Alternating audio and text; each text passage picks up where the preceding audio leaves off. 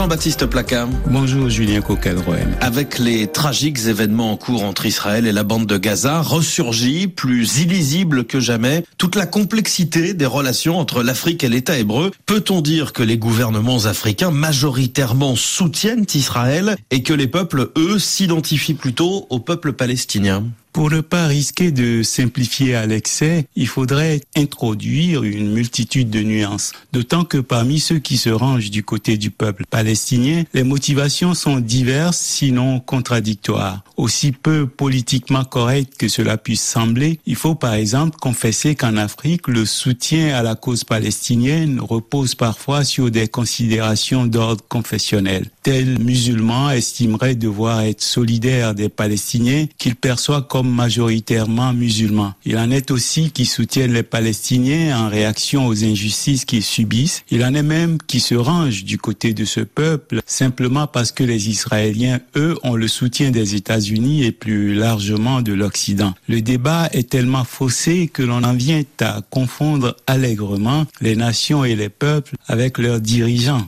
Et quels dirigeants Le Hamas a déclenché les hostilités et se retrouve de fait leader d'un peuple dont le vrai dirigeant est absent, décrédibilisé, totalement défaillant ou faible comme l'actuel Premier ministre israélien qui, pour sauver ce qu'il lui reste d'avenir, n'a plus que la guerre qu'il fera avec l'énergie du désespoir. Que dire des gouvernements africains qui se situent du côté des Palestiniens ou d'Israël? Certains soutiens aux Palestiniens vont de soi, l'Algérie, la Tunisie, celui sans équivoque de l'Afrique du Sud aussi. Il repose sur des principes et une conscience militante ancienne que nul dirigeant de l'ANC ne renierait. Si le positionnement de certains gouvernements aux côtés de l'État hébreu se fondent sur des principes contre les actions violentes condamnables du Hamas. Certains autres semblent totalement douteux parce que intéressés, comme ceux de ces dirigeants africains qui, pour leur sécurité et la survie de leur régime, sollicitent l'expertise d'agents israéliens qu'ils paient au prix fort. Le reste relève de la reconnaissance du ventre. L'Afrique a quand même, par le passé, entretenu avec l'État hébreu des relations saines et de grande qualité. Oui, de 1958 à 1973, sous l'impulsion de Golda Meir, ministre des Affaires étrangères puis Premier ministre, des milliers d'experts israéliens ont aidé les États nouvellement indépendants d'Afrique.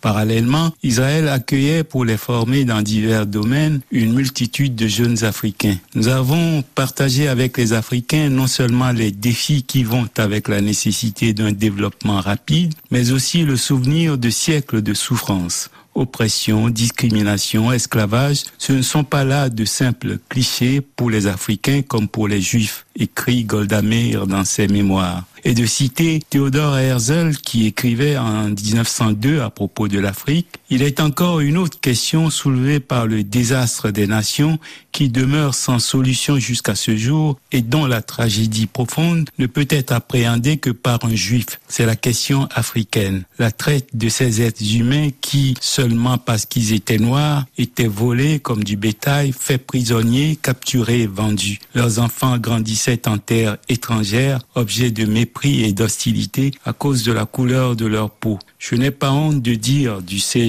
m'exposer au ridicule ce faisant, que dès lors que j'aurai assisté à la rédemption des Juifs de mon peuple, mon vœu sera d'assister à celle des Africains. Goldamer aimait citer à ses amis Africains ces propos de Théodore Herzl, dont un des plus grands admirateurs était Edward Wilmot Blyden du Liberia, un des véritables pères du panafricanisme. Que reste-t-il donc aujourd'hui de ces relations saines entre Israël et l'Afrique?